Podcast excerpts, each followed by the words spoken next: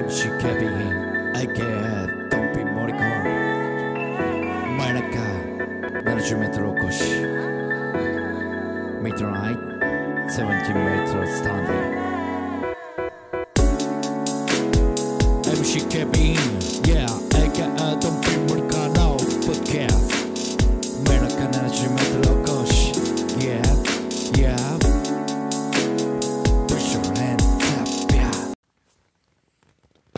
MC ケビン AK ドンピー森川の真夜中 70m おこしお久しぶりふブリブリ。ということでね、えー久々でございます、えー我が国は、えー今やねもう梅雨という独特の文化に入っておりまして。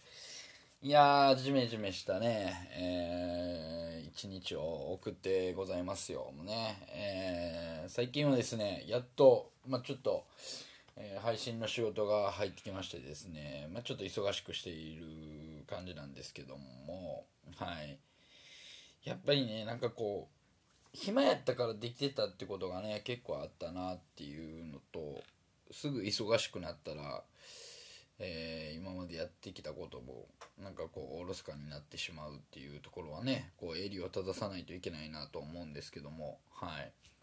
まあだからこの真夜中ね、えー、70メートル起こしも,、うん、今月ちょっとね、えーもう先月も若干少なめでしたけどもまあちょっと続けていきたいなと。話すことってね、えー結構あるんですけど えー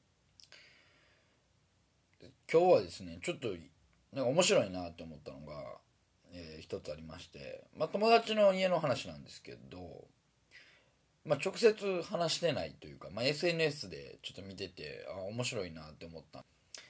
まあお子さんがいて、えー小学生ぐらいかな。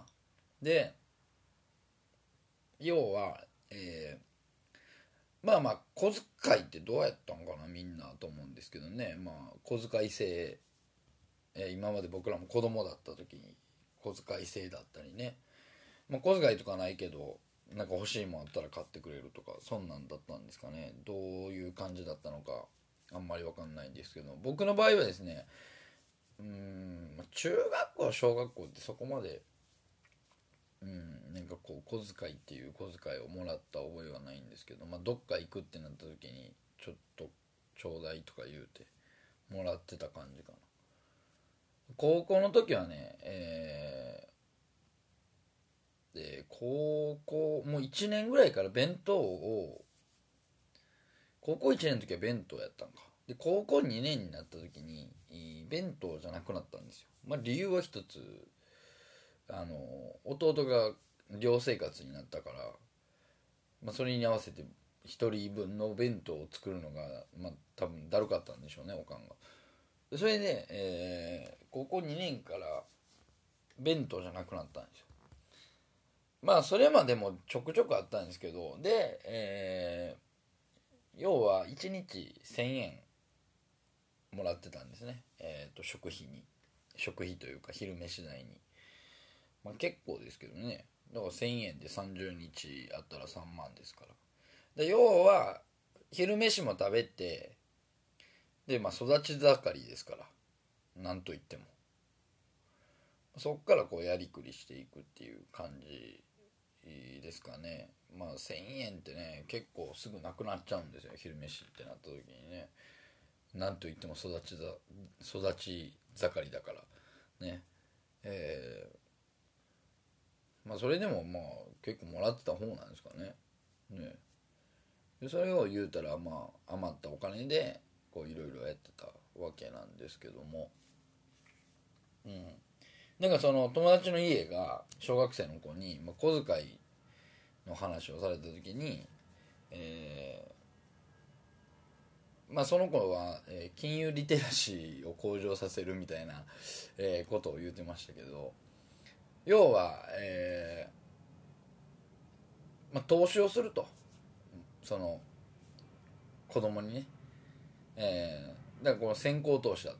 だから、えー、とあなたに1万円をあげます。ね。で、えーその1万円で、えー要はこう家族にあの家族が使う家族が使うというか、まあ、その両親2人ですね。2人が使うものを売って利益にしなさい。だそれが小遣いになりますよ。みたいなあことをしてたんですよ。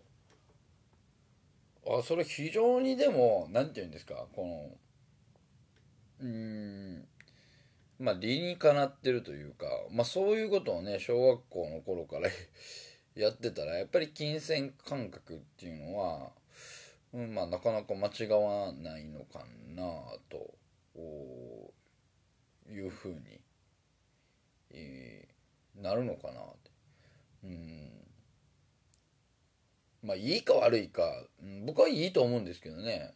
うん、まあその悪い面って言ったら、あのー、悪い面になるのかな？でもお金にシビアになってしまうんじゃないかなと。お金というか。例えばその友達とご飯に行った時にそのなんかこう利益のことを考えてしまう。う損して得取れっていうことがありますけどそういうのがちょっとなくなってしまうのかなっていうか。まあでも簡単にねお金の貸し借りとかしなくなるだろうなって思うんですよね。そういうことをなんかこうやってたら。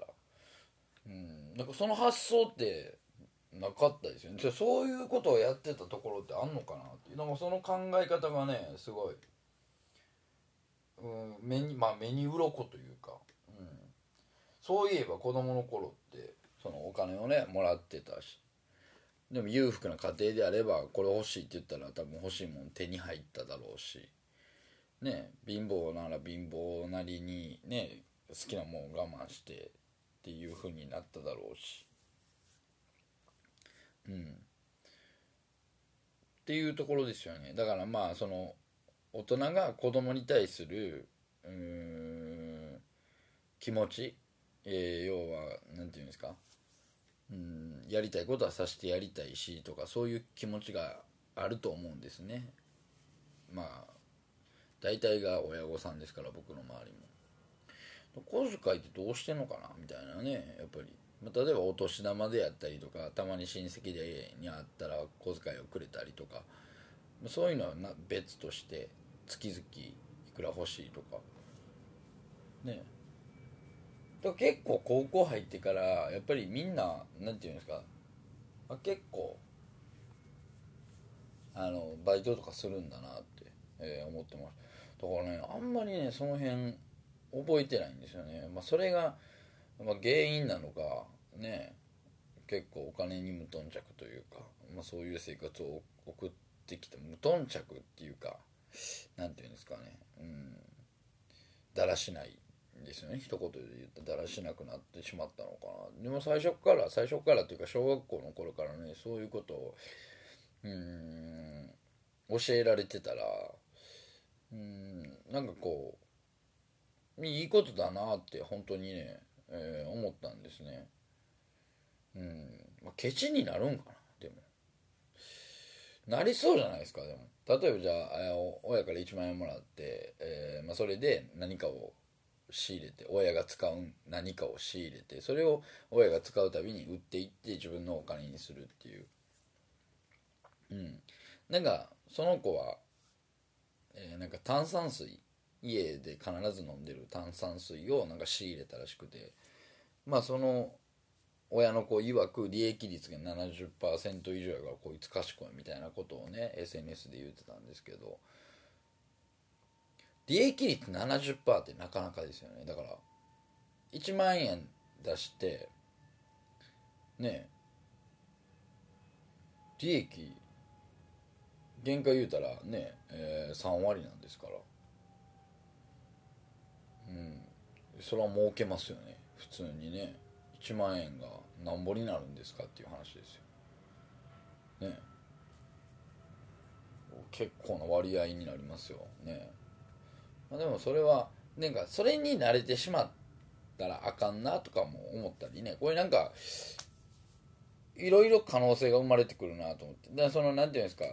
絶対ね炭酸水が売れるってって言われるじゃないですか。売れるっていうかまあ親2人が飲むもんだから絶対に売れるっていうところがね確立してしまったらまあやっぱりちょっと慣れてしまうのかなと。こうなんか冒険とかできないでしょ。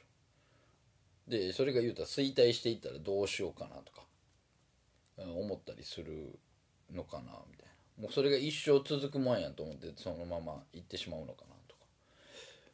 うん。なんかそんなことを考えたりねなんかこう想像が膨らんでねま非常に面白い試みだなって、えー、思うんですよね。だからいいことだとは思いますけどね。うん。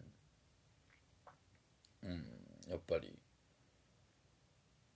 うん。それはなんかこうやっててどっちも楽しいだろうなって。思いますね。まあだからそういう意味ではこう教育っていうところね子供を育てていくっていうところの難しさがやっぱりねあるなと思いますよ、うん、僕自身も、うん、なんかそれを見てて思いますね。本当に。思いますねって言うてるだけならあれなんですけどね、ほんまに。まあまあまあそういうことではい、まあ、今日はちょっと短いですけどもなんかそういうことがあったよみたいなんでね、えー、何か皆さんもこういうことが面白いんじゃないかっていうことがあればですねぜひぜひ言っていってもらいたいなと思います。うん。はい。いえ久々だったんでちょっとね時間の感覚が10分ですよ、ね、これぐらいがちょうどいいんかなって思うんですけどね。はい、えー、まあちょっと頑張って、えー、コツコツ、えー、またですね、えアップしていきたいと思いますんでよろしくお願いします、え以上真夜中 70m おこしでした。